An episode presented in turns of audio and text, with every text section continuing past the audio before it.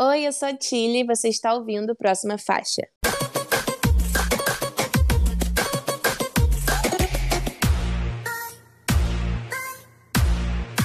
Próxima faixa. Olá! Está começando mais um episódio do Próxima Faixa. Eu deste lado Jorge Borges. Quem está aqui comigo hoje? Eu, que estou muito nostálgico, de novo, Matheus Guimarães. E na terceira ponta, quem é que tá? Eu, LS, gente, tô nem aí. Tô nem aí. Estamos assim hoje, nem aí, meio nostálgicos, porque vamos falar dos álbuns que completam 20 anos esse ano, gente. Eita, como o tempo passa, não é mesmo, meninos? Ai, gente, base, muito baseado no sucesso que fez o episódio de 10 anos. Eu quero ver se tem mariconas aqui ouvindo. Se você é uma maricona, manifeste-se. Se você chega na balada e já procura um lugar para sentar, entendeu? Se você não entende quem é Olivia Rodrigo, mas vá fora Kelly Key, vem que esse episódio é para você. E já deixo bem claro que esse é o último, hein? Não vou fazer os episódios, o episódio dos álbuns que completam 30 anos. Não vou. Se fizer sucesso, vem aí, gente. Se fizer sucesso, vem. Bom, se vocês quiserem, se vocês gostarem, a gente faz um episódio de 20 anos com álbuns internacionais. Porque aqui Sim. é só álbuns nacionais. Mas 30 anos a gente ainda nem tem tá? Não vamos ser tão maricona assim. Ou será que vamos? Muito que bem, gente. Vamos seguindo aqui que hoje a gente tem muita coisa para falar. Então, bora lá nos seguir nas redes sociais, arroba Próxima Faixa no Instagram, no Twitter, www.proximafaixa.com. Você encontra notícias, coberturas de eventos e muito mais. Estamos em todos os agregadores de podcast, então nos escute no Spotify, no iTunes, no Google, na Deezer, onde você preferir. Nos siga, nos avalie, pois é muito importante. Aqui na descrição desse episódio tá a minutagem correta para você ir direto para ouvir a gente falar sobre os álbuns que completam 20 anos, ou então se você quiser pular direto para as notícias. Mas, mais uma semana, eu te convido para ficar aqui com a gente no episódio completo. Onde estamos também, Matheus? Ah, nós também estamos no selo LGBT Podcasters, que reúne o conteúdo de produtores LGBTs para consumidores LGBTs ou não. E seguindo aqui a nossa tradição de indicar um podcast a cada episódio, nossa indicação de hoje é o Fala Fefs. Ele é um podcast novo no selo. Ele é apresentado pelo Fefs Camargo e traz é, vidas diferentes para opinar sobre diferentes temas, sejam relevantes ou não. Ah, adoro essa definição. Então vamos dar muitos plays nesse podcast novo no selo, em especial no último episódio que fala sobre os delírios de consumo da vida adulta. Porque quem nunca, né, gente, gastou mais do que deveria ou deixou de gastar com uma coisa para gastar com outra? Quem nunca? Mas enfim. Eu toda semana, todo mês. Mas enfim, aliás, você tem uma indicação musical pra gente? Temos sim, gente. Eu tô esquecendo de dizer, eu tava vendo episódios, mas, gente, todos os nossos artistas, se você é um artista independente e quer aparecer no nosso feed, no nosso site, quer ser uma indicação aqui no, no nosso programa, manda sua música pra gente lá no Groover. A Groover é uma plataforma que conecta artistas independentes ao público através de selos musicais, através de podcasts, através de produtores de conteúdo como nós, tá? É, se você quer que o seu trabalho chegue em mais pessoas, procura Groover. E é muito legal o trabalho deles. Tá? Nós somos curadores deles há um ano, praticamente. É, a nossa indicação de hoje é o Renan Lucre. O Renan Lucre é cantor, compositor e bitolado. Essa é a definição dele. Ele acabou de lançar um single novo chamado Azar. E assim, Azar é uma música. Sabe aquela música romântica, mas quando você é o vilão, eu me identifiquei muito, mas calma. É, sabe quando você termina um relacionamento? Sabe quando não tá bom para você e você... a gente geralmente ouve música de coração partido. Você me machucou, mas e quando é o outro lado da história? Eu gostei muito dessa honestidade dele. Eu gostei muito de é só... foi azar, né? Não deu certo, não tivemos sorte, foi azar. Ele assume essa responsabilidade afetiva e coloca esse sentimento na música e é muito legal arroba Renan Lucre lá no Instagram. Esse é o primeiro lançamento de um EP ou álbum que ele está preparando para esse ano. A estética é muito legal e vale muito a ouvida, gente. Azar em todas as plataformas digitais. Muito que bem, meninos. Obrigado pelas indicações maravilhosas dessa semana. Mas agora vamos comentar sobre os lançamentos e as coisas que aconteceram no mundo da música nos últimos dias. Bora lá. Vamos, que bora. Vamos!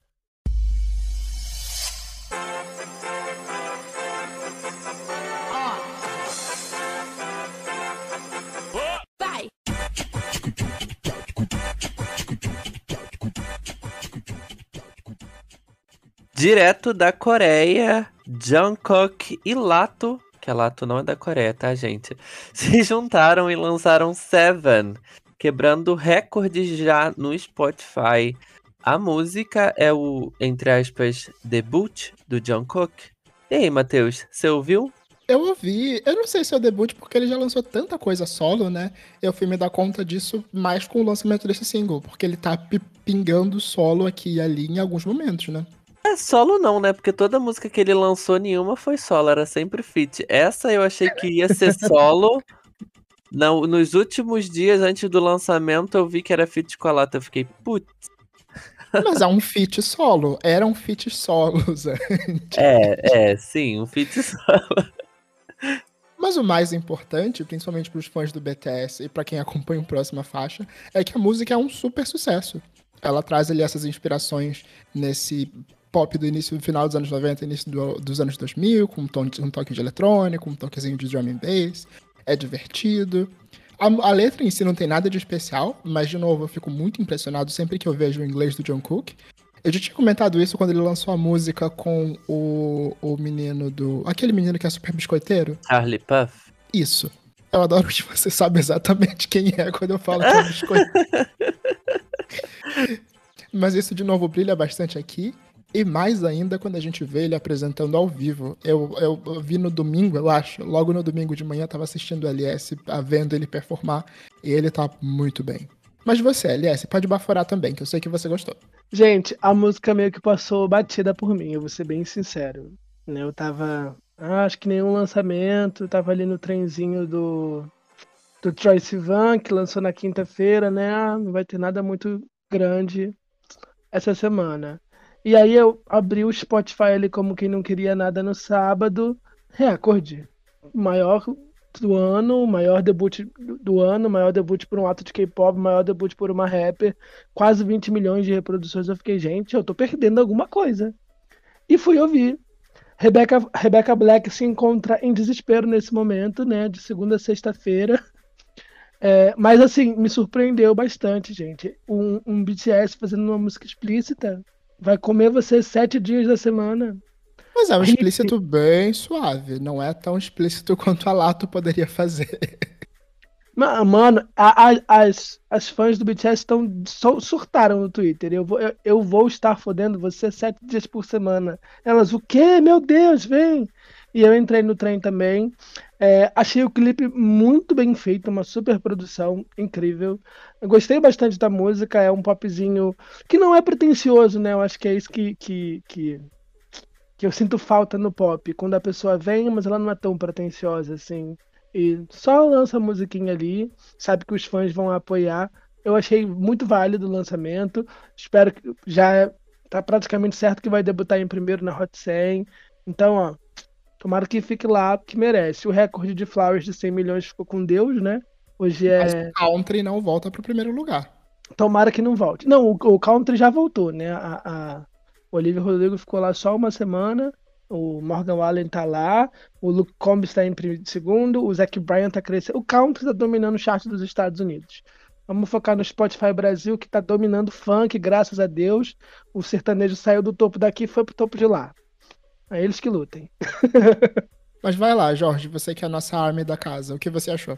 Eu gostei. Eu gostei. O Aliás falou que não achou pretencioso, né? Mas eu acho que, que é sim, assim. Eu acho que tem segundas intenções, sim. A música é completamente em inglês, é, vindo da parte do John Cook. E, e rumores aí dizem que o álbum dele vai ser completamente em inglês também, indo completamente fora do que os outros BTS fizeram, né? Ah, Completamente. Completamente, que todos eles lançaram. Até o, o Jimin, que foi o último debut.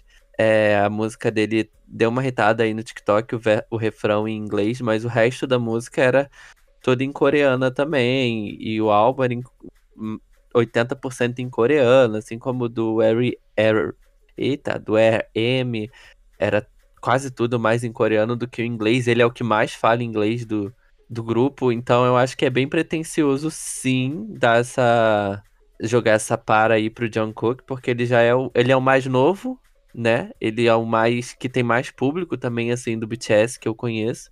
Então, então acho que eles estão calculando bem essa entrada do, do Jungkook aí no, nos Estados Unidos solo, né? Que já vem caminhando.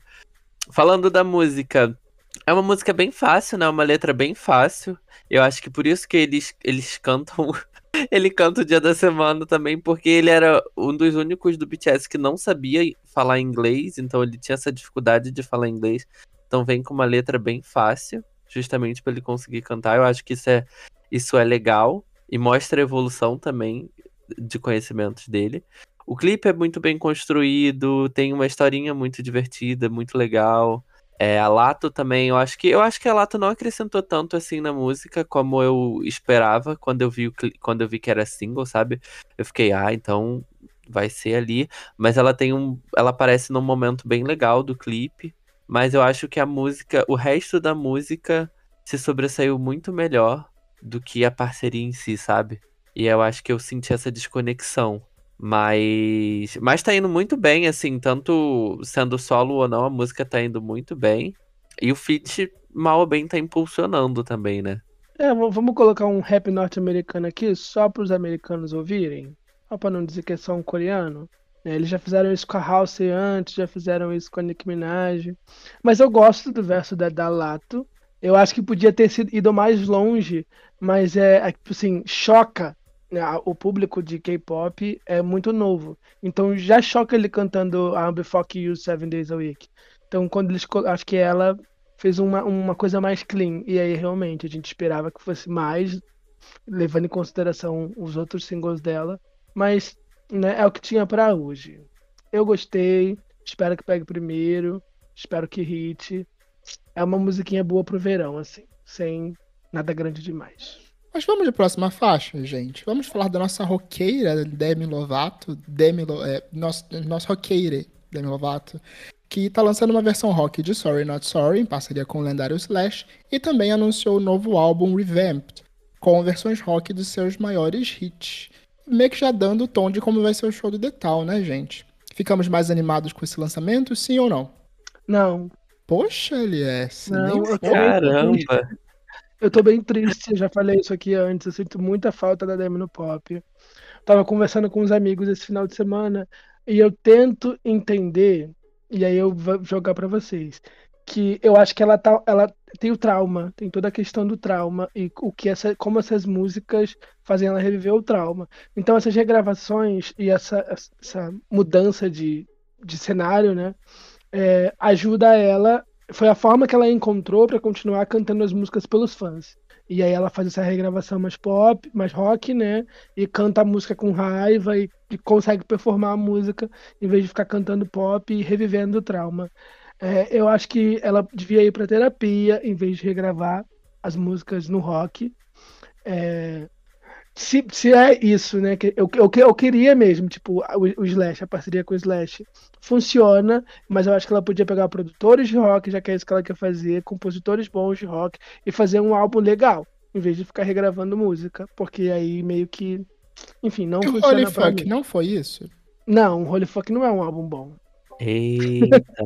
Eu só queria dizer, é, qual é, o seu arroba mesmo para Eslováquia? Twitter e Instagram, vamos lá. É, e não é arroba próxima faixa, hein, gente? Não é... Deixa eu comentar. Eu acho que assim, é... não sei se é sobre muito reviver traumas ou não. Mas eu achei essa teoria furadíssima. É, eu acho que assim, eu sendo uma artista, sendo a Demi Lovato hoje, se eu não quisesse cantar aquela música, eu não ia cantá-la em rock, em pop de jeito nenhum. Meus fãs querendo ou não, entendeu? Então, assim, eu não, ir, eu, eu não vou muito para essa teoria, não. Porque se ela não quisesse cantar, ela não ia cantar. Igual ela não cantou Give Your Heart a Break, que aí ela, ela não canta Give Your Heart a Break há anos, acho que há uns 6, 7 anos. E no último show que ela fez nesse final de semana, ela cantou Give Your Heart a Break porque ela quis, porque ele quis, ele, ela. E vai, vai lançar uma versão de rock da música. Sim, e foi o que ela. Exatamente, e foi o que ela falou. Eu quero cantar a música quando eu sentir vontade de cantar. E foi isso que aconteceu com Give Your Heart a Break. Assim, não, não me sentia confortável de cantar a música. Cantei ali no momento que eu estava confortável, e é uma música que os fãs sempre pedem no show. Então eu acho que é sobre sentir confortável. E ela tá regravando as músicas pra dar uma atualizada no line-up, né? Porque ela tá com um line-up bem rock que o último álbum é um pop mais rock, então dá uma atualizada nesse lineup e que eu acho que é o estilo que a Demi combina muito, é esse pop rock, esse rock, sei lá, alternativo, esse rock rock.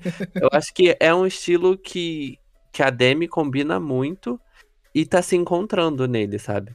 Então, o que eu ia trazer era exatamente falta. esse. É, o falta. primeiro álbum, o primeiro álbum de Demi era exatamente sobre esse pop rock, um tom mais agressivo.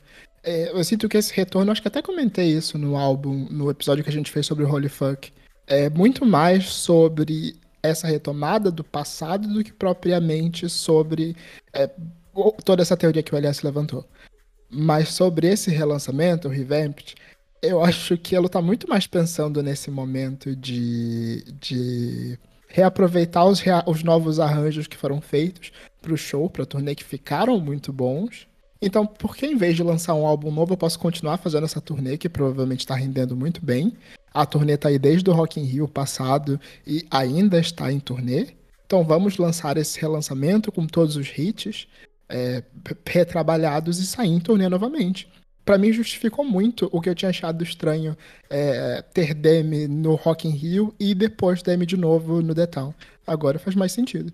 Sim, e ainda embarca no que a gente comentou no último episódio, né? De artistas fazerem as regravações, artistas hoje em dia é, regravarem suas coisas antigas. Ainda embarca nessa leva aí de regravações, que é um assunto que, enfim, não vai acabar nem tão cedo, que a gente sabe. E, e de, ai, olha, outra artista regravando as suas próprias músicas. E, ai, por que, que ela tá regravando, entendeu? Eu acho que é um momento muito legal eu acho que influencia muito também essa questão da turnê, até, até trabalhar, até chegar perto de um próximo álbum que vai ser, ser rock também, que vai ser pop rock também. Então eu acho que, que é uma estratégia interessante. Eu acho que pode pegar músicas que poderiam ter sido sucesso também e trazer para essa versão rock, sabe? Dar uma repaginada. Acho que é interessante. Desejo sucesso, gente. Vamos de próxima faixa. Vamos com o meu joguinho favorito. Casa, Mata ou Beija. Ó, temos três lançamentos que eu gostei muito essa semana. O Post Malone lançou mais um single do seu próximo álbum, Overdrive. O Troy Sivan, ó, a porta fininha com o single Trush. E a Rita Ora lançou um álbum, mas a gente vai falar do single You and I. Matheus, jogo no seu colo. Como sempre, né? Sempre eu na frente dessa bucha. É, mas vamos lá. Casa, mata ou beija. Eu já vou tirar o elefante branco da sala e vou matar a Rita Ora. Eu sinto que eu tô fazendo, sei lá, algo de errado, de recusando, não gostando desse álbum. Porque, em teoria, ele não é um álbum ruim. Ele é bem produzido, traz letras interessantes, traz estilos que estão completamente dentro do que a gente espera do pop atualmente, com essas referências aos anos 90, muita música eletrônica. Não tem nada de errado nele, não tem nada que a gente possa reclamar. Mas, sinceramente, eu achei tão sem alma. Eu não sei nem explicar, os próprios fãs da Rita Ora estavam comentando sobre como esse retorno é aguardado. Ela não lançava um álbum de estúdio desde 2018. Ela mesma comentou em entrevistas que esse álbum é um grande diário sobre o que ela pensou, produziu e escreveu ao longo desses anos. Mas para mim só não tem nada de especial. É, eu dou um beijo no Post Malone, dando sequência aqui com Overdrive. Eu acho que é um single bacaninha. Ele segue bastante o estilo que vem sido trabalhado nos, nos singles anteriores desse álbum. É, não tem sido um grande hit, mas ao mesmo tempo tem sido só músicas bacanas que seguem o bom estilo do, do Post Malone. Tenho certeza que ao vivo vão ser muito boas de se ouvir. Espero pelo próximo show dele. E por último, sei lá, muito a contragosto, muito mais influenciado pela cultura geral, eu caso com. Eu beijo ou caso? Não sei, mas no, no top principal da lista. Eu fico com o Rush do Troy Sivan. Não esperava por esse sucesso absurdo, acho que nenhum de nós três esperava por tanto barulho partindo dele. Mas ele conseguiu furar a bolha com o estilo que ele vem trabalhando, né? Que ele vem crescendo. é, essa sexualidade e sensualidade dentro de, de, uma abordagem bem gay, não LGBT, especificamente gay, subcultura gay. É, e tá sendo muito bem aceito. Fura bolha, atingindo pessoas. Eu tô sentindo quase um movimento a lá padam padam com essa música. Isso é muito bacana. Mas enfim, eu tô falando faz cinco horas. Eu jogo agora a bomba no colo do Jorge. Vai lá. Eu concordo, assim, a minha, a minha lista é igual à sua mesmo. É, eu não ouvi o álbum todo da Rita Ora, mas as músicas que eu ouvi, eu gostei, eu achei interessante. O single You and I, que eu acho que foi o que foi para as playlists, né? É, eu ouvi também, eu gostei da música, gostei da letra, acho que é interessante.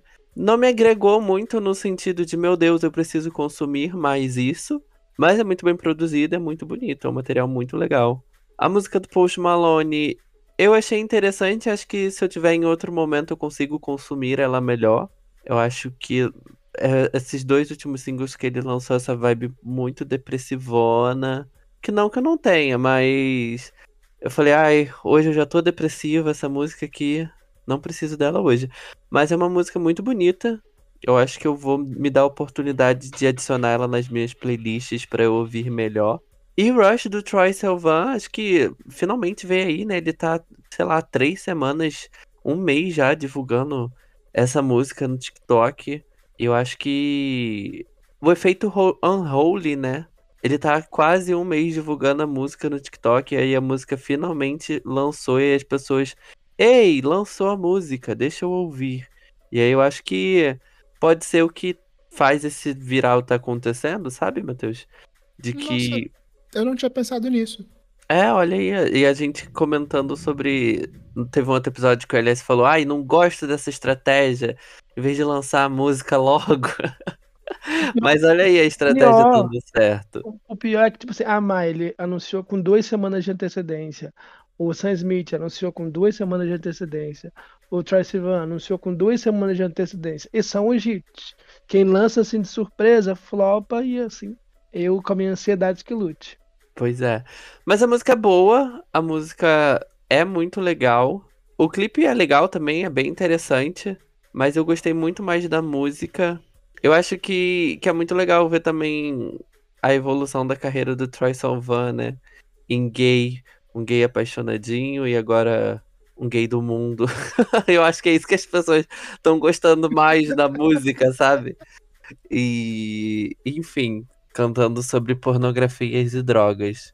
Ah, ele pegando na mão do George Michael, pegando na mão dos Pet Shop Boys, falando minha velha, eu vou te dar muito orgulho. Sim. Assim, gente. Uma twink de 30 anos, representatividade importa. Mas enfim, eu só troco uma coisa em relação a, a vocês. Eu, eu mato o Post Malone e eu dou um beijo na Rita Ora. Por quê? Eu tô muito órfão do Hollywood's Bleeding ainda. Então, tô demorando para me, me conectar com a nova era do Post Malone e sinto que ele tá tentando repetir uma Circles em vez de ir por um caminho mais diferente. Né, o, o álbum que ele lançou, eu, gente, ele lançou 12 Karate Tutti ano passado e eu continuo órfão do Hollywood Bleeding, pra vocês me entenderem.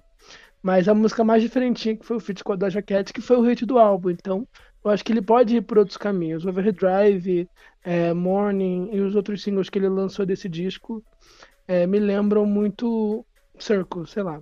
E não são tão boas quanto.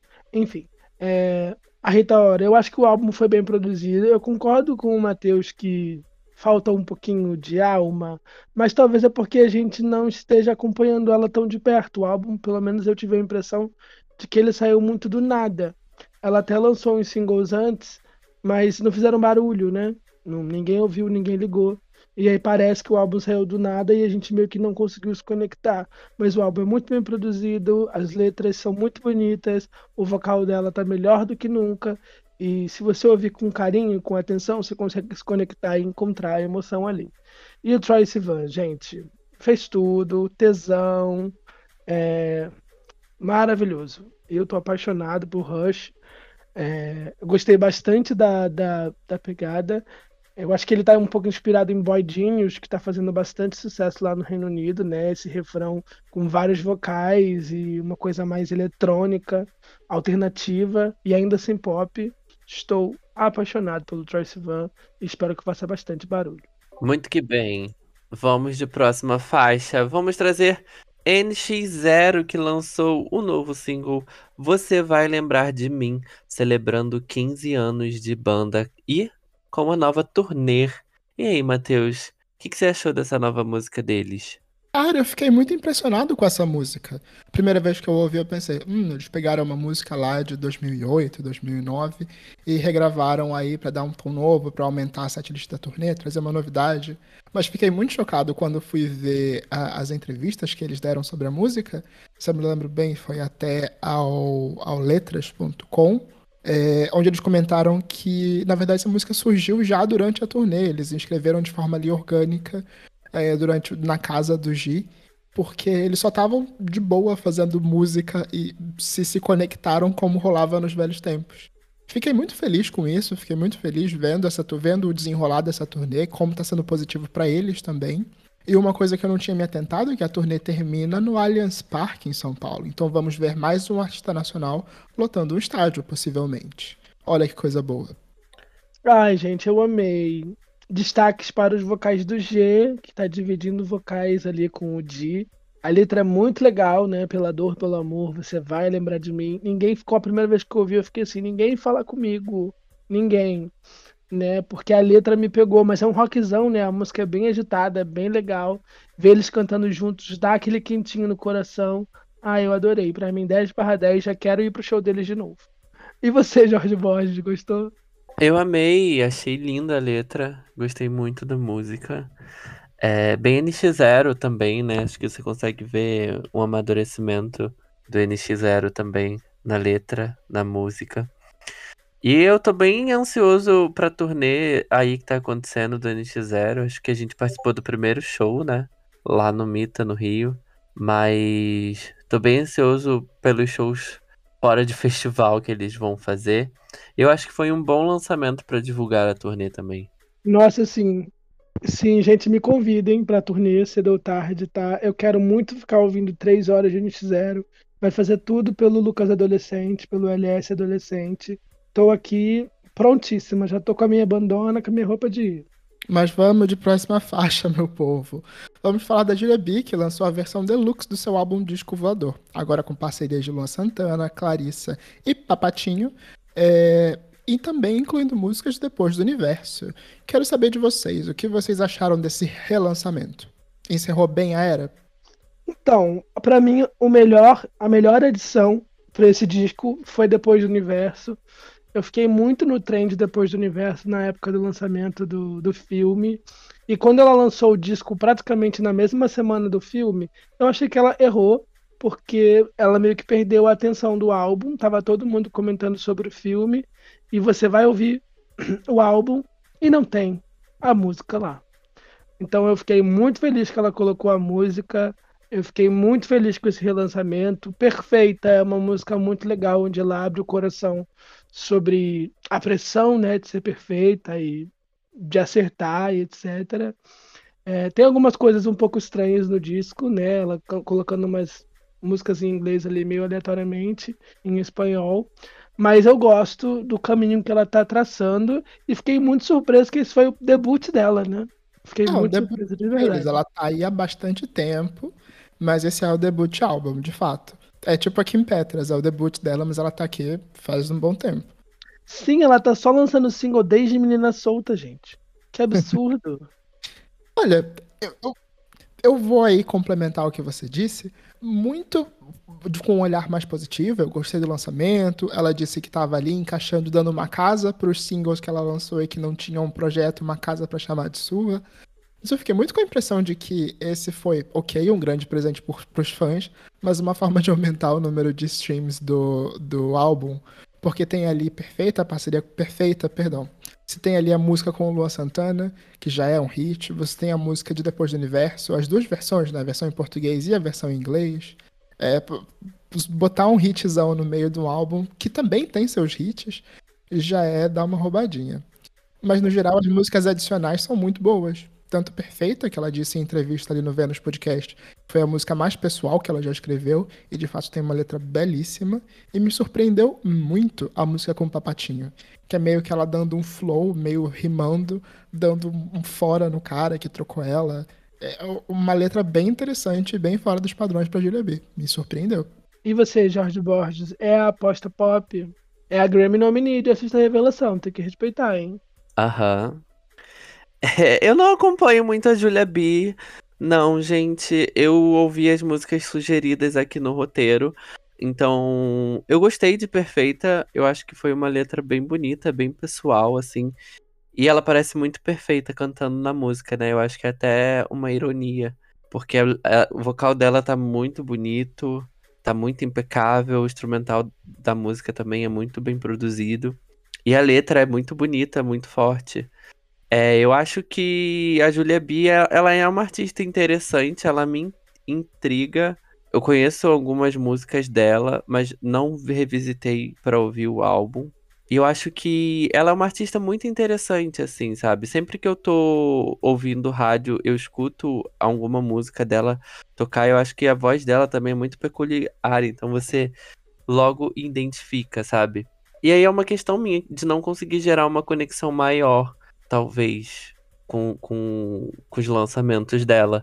Mas. Mas eu gostei do que eu ouvi, eu gosto do que eu ouço. E eu acho que é isso. Eu acho que você deveria dar uma chance. É, o Brasil tá em festa, com certeza uma das músicas que eu mais escutei da virada do final do ano passado pro início desse ano. Mas enfim, vamos de próxima faixa. Vamos de próxima faixa, gente. Hi Barbie! A Billie Eilish lançou What I Was Made For. What Was I Made For? Novo single da trilha sonora do filme do ano e mostra aí uma nova perspectiva. O filme estreia esta semana, essa é a última música depois de seis singles.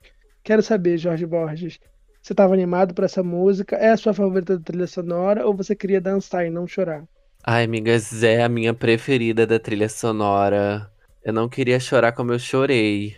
Eu achei muito linda a música, acho que o clipe é muito. é muito representativo também ali né, na carreira da Billy. É... Eu já tô com meu ingresso garantido de Barbie pra estreia, então estou bem ansiosa. Meu aniversário vai ser Barbie Girl, então estou muito ansioso. E eu acho que a música veio engraçado, né? Porque eu ia falar que a música veio no momento certo, mas assim, a música saiu no mesmo dia de Rush do Troy Sivan. Então eu ouvi essa chorei ali e aí depois eu tava lá com meu Poppers in Rush. Mas, enfim, é... eu gostei muito da música, eu acho que vai ser ali. acho que vai ser o divisor de águas ali do, do filme, né? Pra. Não sei se vai estar tá no filme, mas assim, já mostrou pro que o filme veio, que o filme vai ser aquela bagunça, mas vai ser uma bagunça organizada. Então eu acho que a música vai compor mais essa estética do filme. E é isso, acho que é muito bonito. Tô muito ansioso. E você, Matheus? Ai, já metendo uma pimenta no meio disso, você não achou que foi muito jogar no safe? É, ele criou uma Sim. trilha sonora e pensou: hum, eu precisamos de uma música pro Oscar. Sim. O que já ganhou o Oscar antes? Um Billie Eilish. Billie Eilish, senta aí no piano e faz uma coisa pra gente. Foi, eu acho que foi, foi exatamente isso. Eu acho que foi, pô, a gente já tem a Margot Robbie, né? Já vai ser super indicada. A gente já tem o, o Ryan Gosling, que é um, um, super ator super indicado também. Tem um elenco enorme, uma, uma diretora de filme super indicada também. Hum, acho que a gente precisa de uma cantora que já ganhou o Oscar. e quem que vai ser? A Dua Lipa não ganhou o Oscar, então bota ela aí só pra estampar a cara e chama Billie Eilish. Eu acho que foi uma escolha bem pensando na academia mesmo. Bicho, é a quarta trilha sonora da Billie Eilish. É a quarta. É, o, o, até mesmo o clipe, que ok, traz essa referência a Barbie brincando com os visuais, mas ainda assim, um plano sequência focado na Billie Eilish sentada. Galera, a gente já viu isso antes. Não é uma música ruim, não foge, até mesmo dá um tom do que a gente pode esperar a partir do filme, agora que a gente já sabe de, de um pouco mais da trama dele. Mas eu achei tão play safe. Me surpreenderia muito mais se a Billie Eilish viesse como Bubblegum Pop, se ela fosse mais dentro do que a gente tem visto da, da, da tracklist desse, dessa soundtrack. Mas enfim, vai lá, LS, dá seus dois centavos, discorda de tudo. Eu acho que o Sam Smith e a Billie Eilish vão competir por esse Oscar, sim. Entendeu? É óbvio isso. Mas eu gostei bastante da letra. Eu achei a letra bem reflexiva. E eu achei o clipe muito fofinho. Dela brincando com as roupinhas. E quando eu entendi que eram roupas que ela usou em Red Carpets e clipe, eu fiquei, ai, gente, que lindo. O tipo de coisa que a Taylor Swift vai copiar daqui a pouco. Eu achei tudo. Vem aí, no 1989, a, a Taylor Swift vai fazer isso. Pode ter certeza. Eu adorei o vídeo e fiquei com muito, muito, muita expectativa pro filme. Sexta-feira, semana que vem eu vou inventar um tema, gente, só pra gente falar do filme. É, oh, o Sam Smith vai lançar música na sexta-feira, vai virar próximo filme, o, o podcast. Mas vamos de próxima faixa? Vamos falar de Britney Spears e will.i.am. A princesa do pop não tem um segundo de, de calma. will.i.am anunciou Mind Your Business, repetindo a parceria de sucesso lá de 2013. Ai, gente, coitada da Britney, né? Eu não sei o que esperar, é isso que eu tenho pra dizer. E eu acho que eu nem tô esperando também. Hoje tu vai colocar o barulho do que a gente espera, assim, ó. Bum! Brincadeira, gente. Semana que vem você vai saber. Mas coloquei a Britney só pra gente ir pros anos 2000 e falar dos álbuns que completam 20 anos. Vamos pro tema principal só queria deixar claro, gente, coitada da Britney Spears, ela não merece passar por isso de novo. Nenhuma artista pop merece. I wanna scream and shout and let it all out. Mentira. Bora, gente. Se, se, a gente tiver sorte, vai ser um scream and shout. Pode ser um Big Fat Bass. Pode ser um Explosion. Ai. Pode ser o... Qual é o nome? Qual é o nome do Fit com a Anitta? Explosion. Ah, tá, é isso aí. Então, é. Bora, gente. Vamos voltar no tempo. Se liga na ideia que eu vou te mandar. Não quero mais brincar, brincar de adoletar. Não quero mais brincar, brincar de adoletar. Eu quero repetir, repetir, bolar. Saudades dos anos 2000.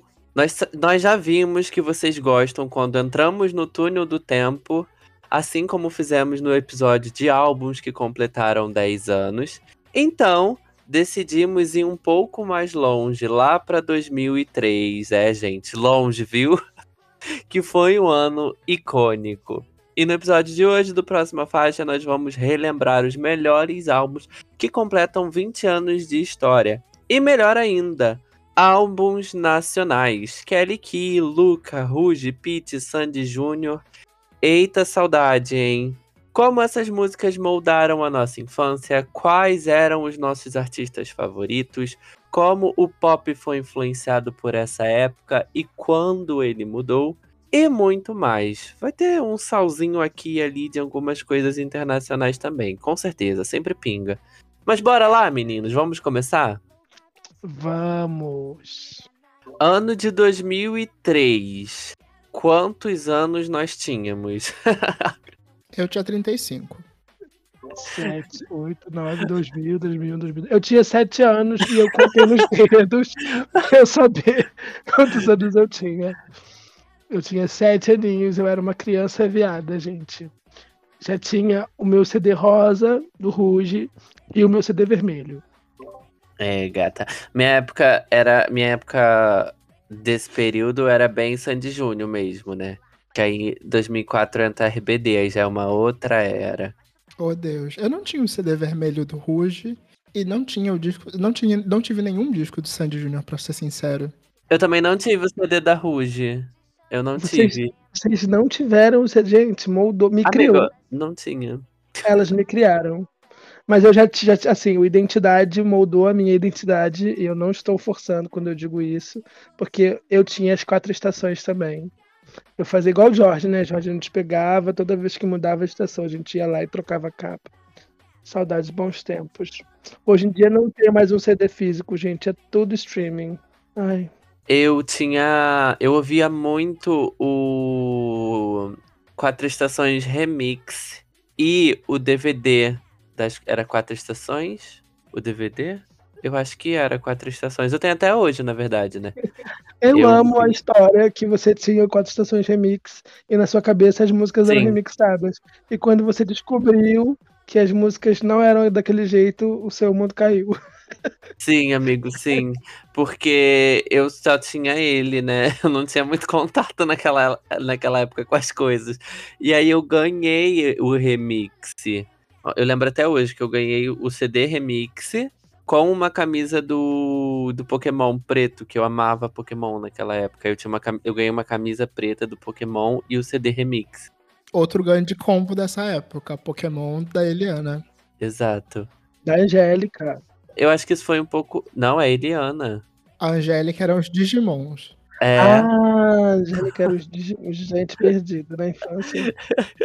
que eu ganhei, acho que foi um pouco antes de 2023, né? Acho que foi ali 2022, enfim, mas é o mesmo período, gente.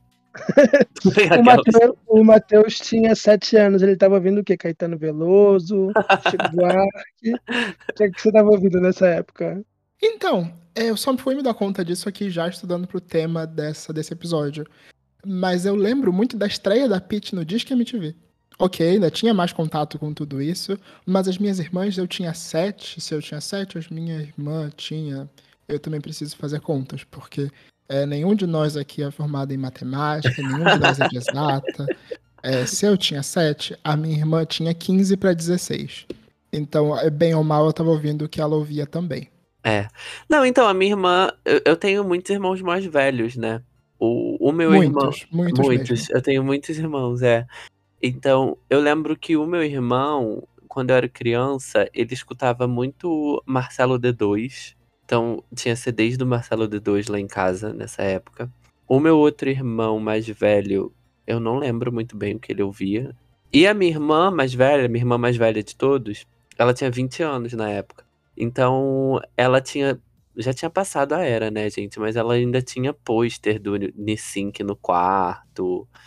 Aí ela tinha pôster do Thiago, Thiago Lacerda na parede também. Então, assim, nasci uma criança viada por causa da minha irmã. Ela ouvia Mas Sandy Júnior também. Você já soltou aí um grande nome do ano de, 2000, do, do ano de 2003, que é Marcelo D2 com a procura da batida perfeita. Álbum Sim. que sacou milhões de hits e deu um título de álbum pra Anitta no final do ano passado. Meu irmão tinha esse CD em casa. Então eu ouvia ele às vezes assim, quando ele tava escutando. E, e, gente, como é que é o nome daquela menina também? Vou lembrar aqui. Tinha o CD dela lá em casa também. Vou lembrar aqui, mas o do Marcelo D2 eu, eu lembro bastante. Que inclusive vai fazer um show com as músicas desse disco. Agora pro festival que vai rolar aqui no Rio. Gente, esse álbum, A Procura da Batida Perfeita, não está no Spotify. Que difícil.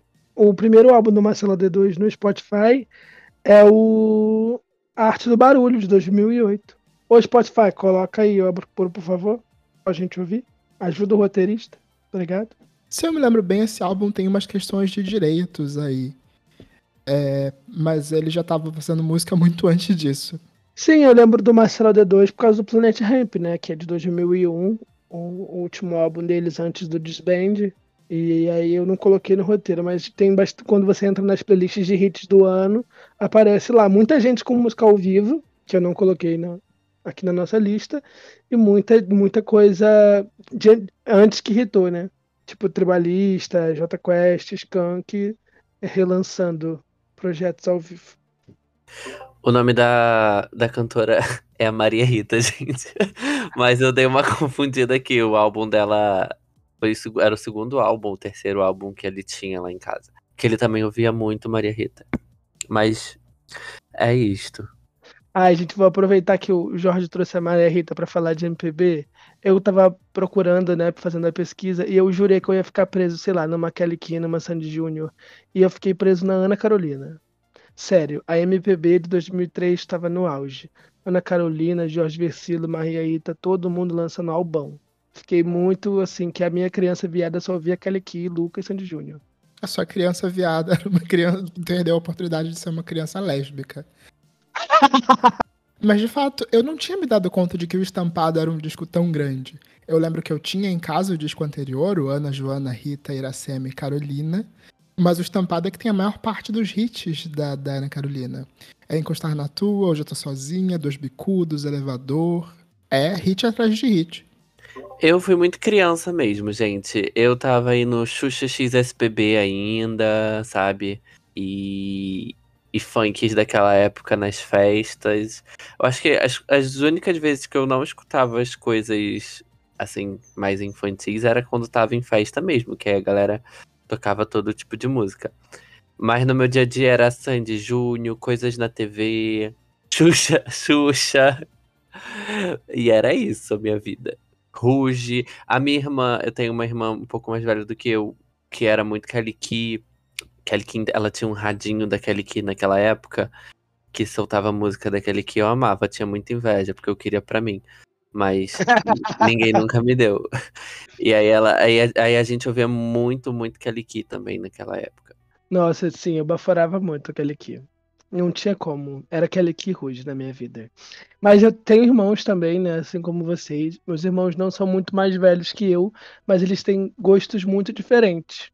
É um álbum que eu ouvi muito em 2003 foi o Bruno Marrone, por causa do meu irmão. E quando eu ganhei o álbum do, eu lembro que como se fosse ontem. Quando a gente ganhou nosso primeiro CD, nosso pai levou a gente nas lojas americanas, cada um escolheu um CD. Aí eu escolhi a Ruge, o Luíne escolheu Sonhos, Planos e Fantasias, do Bruno Marrone, e o Lineker escolheu a trilha sonora do Beijo do Vampiro. Muito burro, ele só gostava de uma música, que era da Débora Blando, e ele escolheu o, o CD da trilha sonora do Beijo do Vampiro. Ai, gosto bastante. Mas vamos conversar, gente. É, vocês sentem falta de algum artista dessa época? A maioria deles saiu, né, de cena. Vocês sentem falta de alguém quando vocês lembram dessas músicas, quando vocês lembram desse ano? É muito estranho pensar nisso, né? Que a gente não olha pra música pop, mesmo sabendo que ela é efêmera, é, não olha para ela pensando que daqui a pouco os artistas podem não estar mais fazendo ela. É, o Ruge, inevitavelmente as pessoas sentem falta. Eu sei que você, ouvinte do Próxima Faixa, sente falta do Ruge. Mas eu me dei conta de que faz muito tempo que a gente não ouve nada daquele que, desde o seu jeito. E ela era uma super artista pop nessa época. Ela era a nossa Britney. Ah, eu, eu fiquei bem triste. Porque, né, eu pesquisando sobre aquele Kelly Key, querendo saber o que ela tá fazendo hoje. É, ela era perfeita, né? A gente tá aqui falando de Barbie. Ela fez a versão em, português de Barbie, né? Sou a Barbie Girl, se você quer ser meu. Tava todo mundo comentando de como que nenhuma marca não chamou a Kelly Key pra fazer uma publicidade, para aparecer, para divulgar o filme. E ela tá queimadíssima, ela é amicíssima de uma outra é, influencer de academia. Hoje em dia ela faz coisa de, de treino, né? Focada em coisas de treino. E ela tá vendendo um batom emagrecedor, é, jejuns e regimes, fazendo esse tipo de indicação.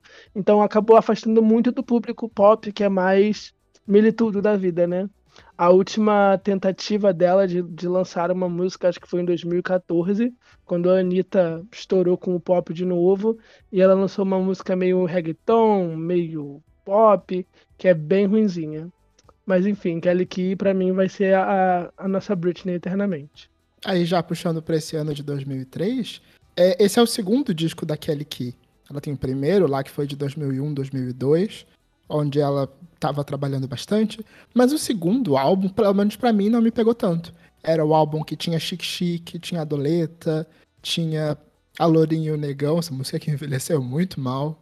Mas meio que foi a ponte para aquele que ir para um caminho mais infantil, né? Que depois veio com Barbie Girl, que é do álbum de 2006. A Lourinha, o Playboy e o Negão, para envelhecer mais mal ainda, tá? E tem a, a, a Doleta também, né? Que a gente não problematiza, mas assim, né? Se você é mais novo, é verdade, mas não quero saber da sua idade. Gente, quer sim. Pelo é, amor de Deus, tem que querer.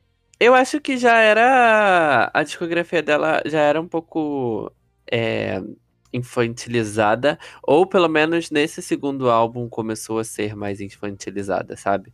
Porque aí eu acho que começou a ver que o público era muito mais é, criança mesmo. Isso e aí... é verdade, né? Só que antes é. ainda tinha um certo duplo sentido. Sim, não, assim, eu acho que o duplo sentido continuou. não, não acabou. Mas ficou mais. E aí eu acho que eu não sei, assim, pensar numa estratégia desses artistas que somem assim, sabe?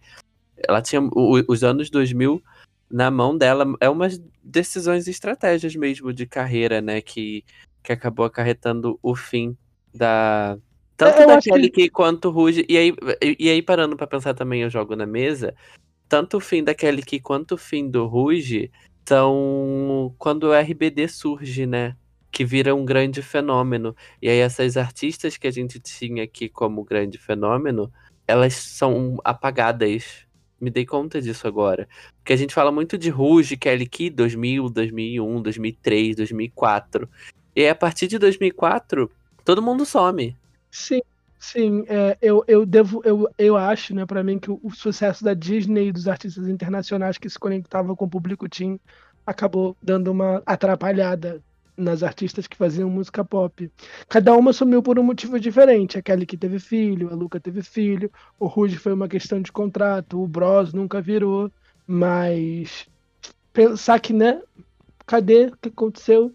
A pessoa tá fazendo tanta hit, tanto hit e do nada some, mas a gente vê, né, olhando depois que isso acontece com frequência no pop, né? Tem muitos muitos movimentos, a única coisa que se manteve linear, mas ainda assim trocando os artistas, foi o sertanejo. E aí jogando uma questão de mercado no meio, no meio disso daí tudo, ok, teve essa ascensão da, do pop internacional adolescente, mas também teve uma virada bem interessante aqui na música nacional, onde o rock voltou a ganhar mais espaço a gente teve essa queda desses ídolos pop, mas vimos crescer um CPM 22, o NX0 estava começando um pouco antes dessa época, um pouco depois dessa época, perdão. É verdade, Fresno. Pitch. Sim, aí o Restart foi lá e matou o rock em 2012. e, aí, e, aí começou o funk, né? Aí começou. Aí o pop voltou com a Anitta, né? É, parece que é... Aí começou o sertanejo universitário, meus amigos. É verdade. Ai. Luan e Santana. Nunca, e nunca mais parou. Mas eu tenho outra perspectiva também. Eu acho que ali, depois desse período de Kelly Key Ruge, é, eu acho que o funk também teve um espacinho assim, né? Em muitas contraditórias. Surgiram muitas mulheres frutas. E aí depois veio o, o rock dominando o espaço de novo. E aí o sertanejo universitário. E aí a Anitta com funk, enfim. Gente, o Creu é de quando? Agora eu me peguei aqui. Mas vamos falar de 2003, que a gente vai se perder aqueles temas. É... Vamos lá. Vamos fazer uma, uma, uma competição aqui, é porque coloquei em ordens. A Beat é inegavelmente a maior artista a surgir nessa época. Ela está nativa até hoje, fazendo uma turnê né, do, do Admirável Chip Novo. O Matheus, que disse que acompanhou mais de perto essa época. Você tem algum, alguma memória festiva, alguma nostalgia? Como é que você se sente com esse projeto olhando para ele 20 anos? Eu acho que de todos é o único que não envelheceu mal. Já deixa a minha opinião aqui. Talvez isso seja verdade. Eu não Justo. tinha pensado nisso, mas. Sim. eu tenho muita nostalgia com esse disco. E para mim ele denuncia muito como eu tô velho. É, o disco da Peach, ele tinha um álbum multi, ele tinha um álbum multimídia. Então eu ia para pro computador do meu vizinho, Gabriel, meu amigo, a gente ficava ouvindo o disco da Peach porque dava para ver fotos ao mesmo tempo que a gente via ouvia as músicas. E meu Deus do céu. Foi o primeiro CD que eu pirateei com um computador usando o Windows Movie, o Windows Movie Maker, não, o Windows Media Player, que você podia baixar, copiar as músicas de um CD. Tudo isso no delicioso Windows XP. E não tem como deixar essa conversa mais anos 2000. ah, não, tem sim. Eu assistia muitos clipes da Peach estreando no Disque MTV. Eu já comentei isso antes. O clipe de Máscara para mim me impactou muito, porque era, era rock pesado, rock que as amigas da minha irmã gostavam, mas ao mesmo tempo não me assustava, não era estranho para mim. Talvez por eu entender, por ser uma mulher, uma figura mais amigável ali, a mesmo que o cenário fosse todo meio dark, era envolvente. E eu gostava muito do disco. Eu tenho uma memória afetiva muito forte que vai deixar isso ainda mais anos 2000. Eu lembro da Maísa, com três aninhos, criança, dançando e cantando Ruge no programa do Raul Gil. E aí o Raul Gil fez uma surpresa para ela e a Pete foi cantar junto com ela. Foi a primeira vez, assim, a primeira memória afetiva que eu tive. Isso já devia ser um pouco depois, devia ser 2004, 2005, mas eu tenho essa memória muito vívida da, da Maísa cantando Pitch, e ela ia cantar Pitch quase todo sábado. Antes de, ir, antes de ir pro SBT, gente. Isso tem muito. Ai, tô velho.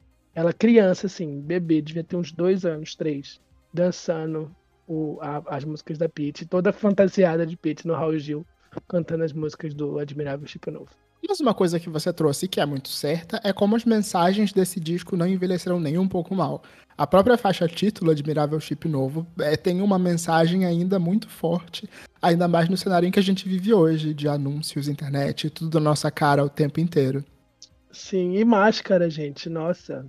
Ela, ela, se eu digo que Ruge me criou, se eu tivesse sido criado pela Pete, eu acho que eu ia precisar menos de terapia. Eu ia ter me aceitado mais. Ou eu teria. Eu acho que você ia precisar de mais terapia. aquela- Eu teria sofrido muito com Equalize. É, ia ficar ali obcecado por alguém. Ai, mas é um albão. É um albão. E você, Jorge, tem memórias afetivas com a Pete, com o Admirável Chip Novo? Amigo, eu não tenho, porque eu não ouvia isso na época. Eu tenho depois. Hoje em dia eu tenho depois. De coisas que. De, de, assim, do tempo depois que eu ouvi o álbum e compreendi melhor. Mas é um álbum que envelheceu muito bem, né? A gente falou da música daquele que envelheceu muito mal. Então, esse disco envelheceu muito bem e vai envelhecer muito bem, né? Que eu acho que hoje as músicas dele falam muito mais das coisas hoje em dia do que naquele tempo, sabe? Então acho que pra mim o, o disco hoje ele me conforta e me abraça muito mais. Até porque naquela, naquela, naquela época eu não ouvia. Então acho que muito à frente do seu tempo. A gente com sete anos, a Pete cantando, tira a máscara que cobre o seu rosto. E você, eu não tô de máscara. não entendeu, né? Mas vamos lá. Kelly Key e Luca seriam relevantes hoje se tivessem se mantido nativa? Matheus, joga essa pergunta pra você. Eu acho que esses dois álbuns, eles cheiram a 2003. Eles têm cheiro de 2003. Eu, eu, eu fico me. Qual Kelly Key, eu acho que essa questão não é tanto. não é tão, tão relevante. Porque, bem ou mal, a Kelly Key se manteve na mídia durante todo esse tempo. Ela lançou um outro álbum, ela foi apresentadora infantil na TV, ela fez coisas durante bastante tempo. E a saída dela do, do holofote, da música principalmente, foi muito um, um caminho natural, pensado. A gente viu passos para isso. A Luca é que foi uma, uma quebrada meio, meio abrupta. Ela fez um sucesso gigante nesse primeiro álbum de 2003, com Toninho aí, com Porta Aberta, mas daí pra frente foi só pra trás, né? Eu acho que a Luca foi quase uma one hit wonder, né? Apesar do disco ter outras músicas famosas, mas foi exatamente o caso de um one hit wonder, aquela música que fez muito sucesso e que por mais que o artista lançasse outra depois não ia conseguir alcançar aquele não conseguiu alcançar aquele sucesso de novo. Então assim Porta Aberta foi até uma música que tem bastante sucesso que fez bastante sucesso. Mas quando você lembra da Luca é só de Tô Nem Aí tipo é Tô Nem Aí ela o que que ela canta? Ela canta Tô Nem Aí entendeu? Igual igual acho que tá aqui na sua lista Felipe Dilon eu acho que é o mesmo caso. Acho que, acho que a única música do Felipe Dilon que eu conheço é aquela da Garota do Verão, Forte Coração. Então, a música foi tão sucesso, e aí você vê como isso é até hoje, né? O artista fez tanto sucesso com aquela música que ele não conseguiu emplacar de novo aquele sucesso e ele some por isso. Hoje eu, fico, eu tava me perguntando, olhando para esses artistas, é como a Luca lançou três álbuns, mais até. E o Felipe Dilon também lançou uns três ou quatro álbuns. Como que a gravadora tentava, né? Como que a gravadora apostava? Os artistas não estavam virando. Hoje em dia a gente vê, quando o artista não vira, o álbum simplesmente não vem. Mas não, a, a Luca lançou Sem Resposta em 2006, aí parou, não porque o álbum flopou, mas porque ela engravidou. Aí depois ela lançou o próximo trem em 2012, depois lançou o Céu de Diamantes em 2014. E aí assim, acabou o contrato, a gravadora não renovou porque nada virou. E aquele que eu não sei o que, que aconteceu com ela. Para mim, ela era musa do pop. A gente gostou muito dela, falou tem pouquíssimo tempo do, do, do jeito delas, que ela lançou uma grande releitura dos sucessos dela com a Clau, com a Rebeca, com a Luísa Sonza. E aqui desse do jeito delas, ela muda as letras, já era, question... já era questionado, não. Já era apontado como algumas músicas envelheceram mal por conta de algumas letras. Mas tem muito hit, né? Tem muito sucesso.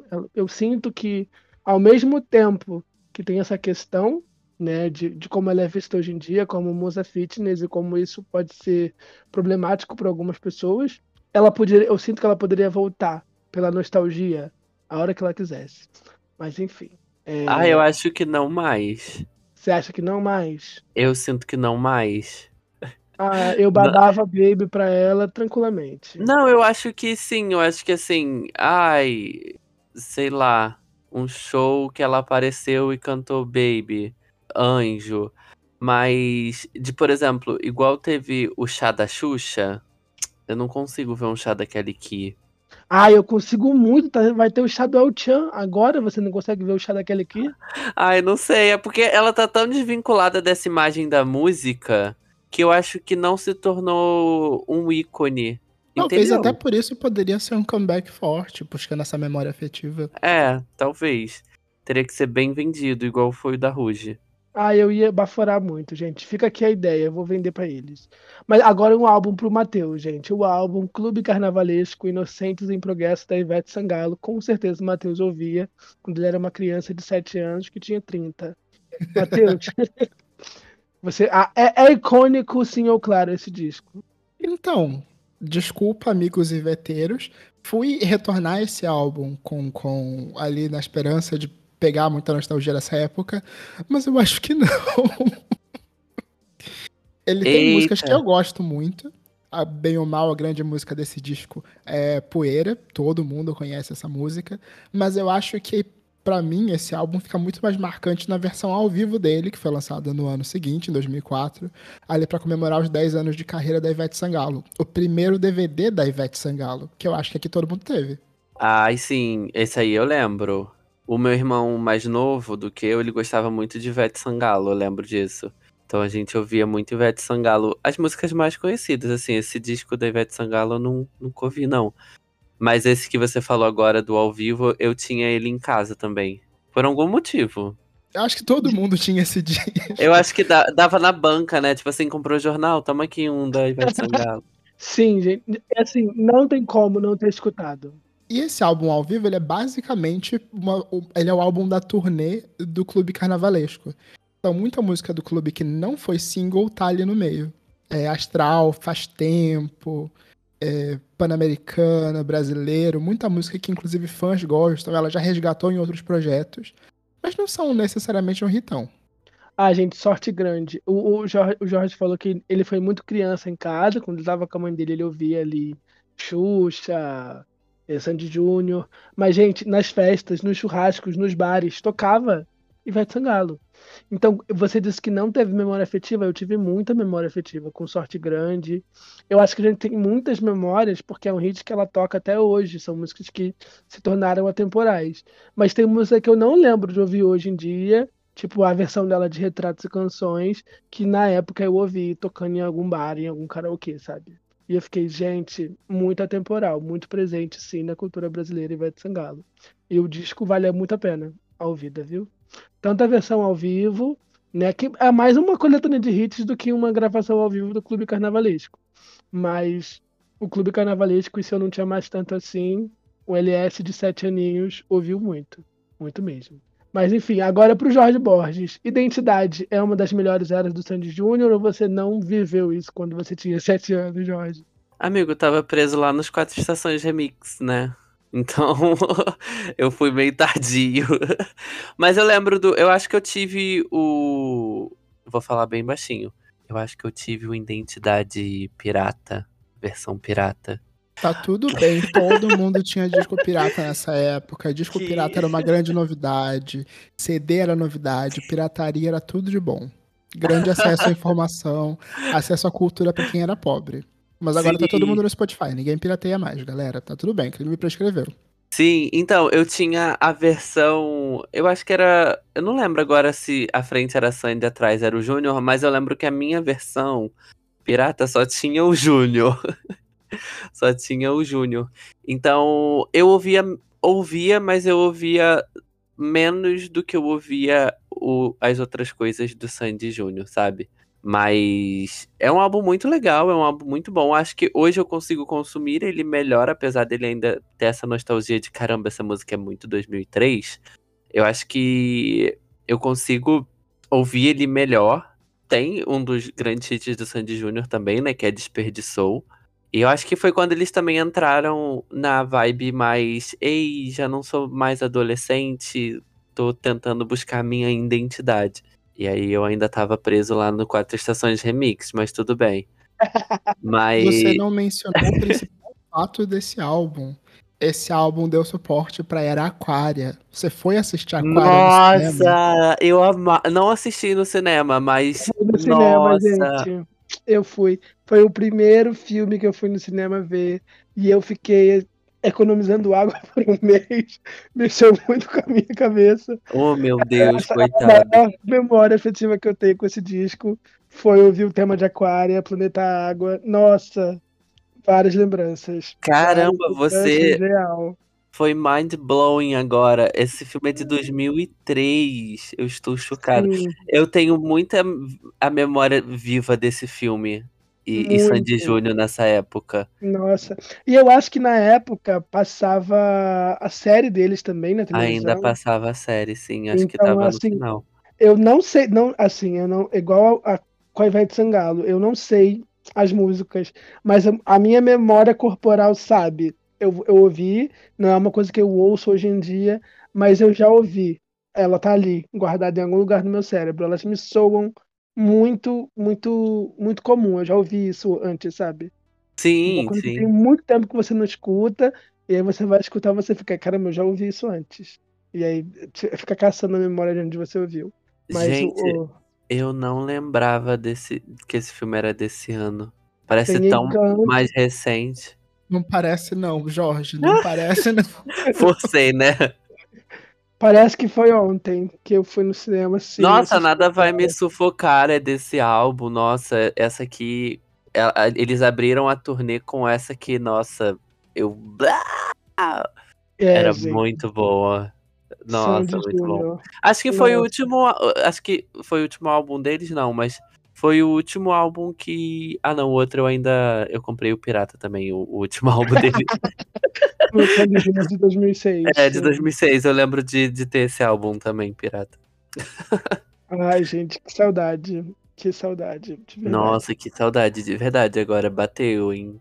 Agora essa é pra mim. É, vocês preferiram Ruge ou Bros? Em 2003 eu tava muito nesse trem do Ruge, né, com Cecil Lavi e comprei o álbum do Bros também porque eu já era uma criança viada, mas eu não queria que soubesse que eu era uma criança viada. E aí eu falei, não, também gosto dos meninos, também gosto do Bros. E aí comprei o álbum e eu fui ouvir hoje, mas só tem uma versão remasterizada, então eu não, não encontrei, encontrei no YouTube, mas no Spotify só tem a versão remasterizada que eles lançaram em 2021 para completar 10 anos, comemorar os 10 anos. Mas tadinho, não sabe nem fazer conta os meninos.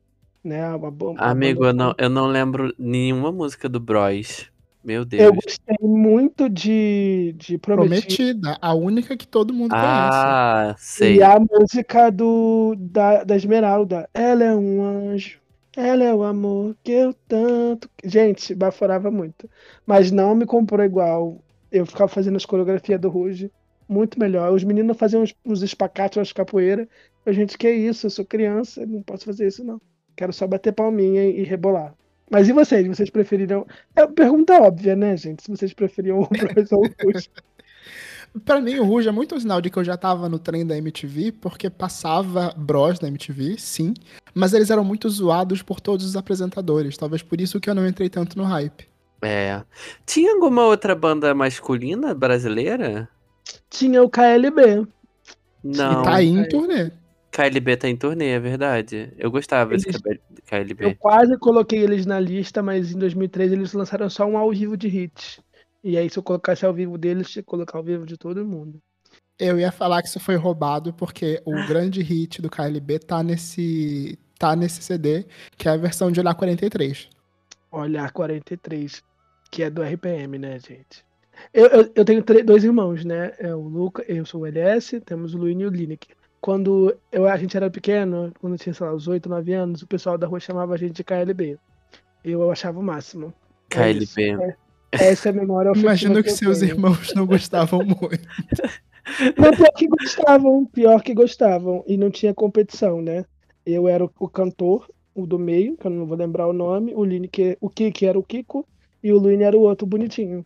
E eu era o do meio. Eu adorava. A gente não fez um cover do KLB, não sei por qual motivo. Meus pais perderam dinheiro. Mas tinha aí, ó. Tudo pra ser. não. Já nos encaminhando pro final desse episódio, gente, deixa eu citar alguns discos que não podem ficar de fora, representando esse ano de 2003. É, um que não estava no, no roteiro oficial, mas é que também foi, marcou muito tempo. Os Tribalistas com seu primeiro álbum, auto-intitulado. E o super hit Velha Infância. Não é de 2003. De Ele é acordo, de com a Wiki- 2003. De acordo com o Spotify e com a Wikipedia, é de 2002 e de 2004. Os álbuns do Tribalistas. Não é de Ele só 2003. tem um álbum, ele é de 2003. É de 2002, o disco. E foi remasterizado em 2004. A música deve ter sido trabalhada em 2003, aquela. Sim. A gente também teve o Ventura, do Los Hermanos, que tem o Último Romance, tem o Vencedor. Ou isso é MTV demais pra vocês? É, gato, eu não escuto nem hoje em dia. Tem o, o segundo álbum de estúdio do Babado Novo. Ah, sei, aí. Cláudia Leite a gente não fala mais. É, Mas Sem Vergonha, que tem basicamente Poxa. tudo que ela regravou no DVD UAU ao vivo, tava nesse álbum antes. gente, olha, é só um adendo aqui, vocês fingem que não escutaram, mas eu amava esse DVD, uau. Em algum Amava. momento a gente comentou sobre isso e aclamamos muito Cláudia Leite É. Babado Novo. Tenho até hoje, meu Deus. E eu sei, o, o episódio de hoje é sobre música nacional, mas eu vou passar uma listinha rápida de internacionais para vocês ficarem com vontade e pedirem mais um episódio. É, 2003 foi um super ano pro rock indie, pro, pro rock alternativo, com o início do, do- com o álbum do The White Stripes, o Elephant, o álbum que jogou Seven Nation Army no mundo, ele tá aí sendo repetido eternamente. O Muse também lançou álbum nessa época. Eu fiquei muito chocado em me dar conta de que Stockholm Syndrome do Muse é de 2003, a gente tá muito velho. Por uma coisa mais popular, o Evanescence lançou Fallen, o grande álbum do Evanescence, com Bring Me to Life, My Immortal e Going Under, toda é de 2003. Babado, né? Quanto tempo. O Blink-182 lançou o, o debut deles nessa época com I Miss You. Oh, meu Deus, amava. Quer dizer, amo Blink-182 hoje em dia, porque na Amo. época eu não conhecia. Eu também, mas eu tô muito chocado, porque a gente tá assim, ah, 2003, Beyoncé, Britney, Evo Lavigne, Shakira, Calma que eu ainda não cheguei no pop. A gente ainda tem o Outcast, Muse, Outcast, gente, ninguém conhece essas bandas, Matheus. A gente ainda tem nessa mesma época o Outcast. Ok, vocês não vão reconhecer de nome, mas vocês sabem quem é. Vocês conhecem Rei A. É de 2003. Assim como Roses e outros hits deles. Beleza. 50 Cent, não, gente. In the Club, Nossa, é. PIMP. Tudo que tava nesse DVD Tracks, 2003. Sim. O debut da Amy Winehouse, com Stronger Than Me, Fuck Me Pumps. Nada, tá bom. Agora deixa eu entrar no pop pra deixar vocês felizes. A Madonna lançou American Life. É, não Pink deixa feliz. A Pink lançou Try This, o, o álbum flopado da Pink. A Britney Spears lançou In The Zone. A Beyoncé lançou Dangerously in Love. A Jennifer Lopez lançou This Is Me Then, com Jenny from the Block. Até a Thalia lançou o álbum dela em inglês, com I Want You, feat com Fat Joe. Nossa, eu lembro. Tinha uma música dela que eu lembro, mas não era desse período, não. Acho que era um pouco depois. Eu, eu, eu sei que eu não entendi nada quando eu vi o João Gordo no clipe da Thalia. É isso. Ah, e por último, mas não menos importante, o Black Eyed Peas lançou o Elephant, o primeiro grande álbum deles, com Shut Up, com Let's Get Started e etc. Bom, bom, bom ano, né? Foi um álbum muito. Foi um ano muito icônico, gente. Foi um ano muito. Só pelo In The Zone e pelo Dangerous Love já valeu o ano todinho. Sem sacanagem, mas teve muita coisa boa. Outros destaques nacionais que tá na nossa lista e a gente não falou tanto. O debut da Preta Gil, o Preta Porter, com ícones como Sinais de Fogo. É, o estampado da Ana Carolina, que a gente não falou tanto. O LS Jack, com tudo outra vez, gente, sem radar. É a música da minha vida. O Jorge Versilo com o Livre, que também tem muitos hits e tocou bastante em 2003. E você, Jorge Borges, lembra de algum disco que a gente devia falar? Não, acho que é isso. Não, não fiz nenhuma lista aqui, não. Acho que. Eu acho que é isso. Acho que nós temos o episódio, né? Temos um super episódio. E agora Vamos. eu me sinto 20 anos mais velho. Ai, nos vemos na semana que vem, pessoal. Tchau, tchau. Tchau, gente. Valeu. Este podcast faz parte do movimento LGBT Podcasters. Conheça outros podcasts através da hashtag LGBT Podcasters ou do site www.lgbtpodcasters.com.br.